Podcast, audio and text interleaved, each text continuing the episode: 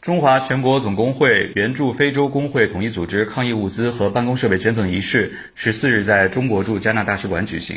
此次捐赠物资包括一次性外科医用口罩、洗手液以及复印机和笔记本电脑等办公设备。非洲工会统一组织总书记阿尔扎基麦祖德说：“这次捐赠彰显了中非团结以及中非工会组织之间协作抗疫。我谨代表非洲工会统一组织和非洲工人感谢中华全国总工会的支持。我们感谢中国政府对我们的帮助，尤其在这一艰难的时刻。”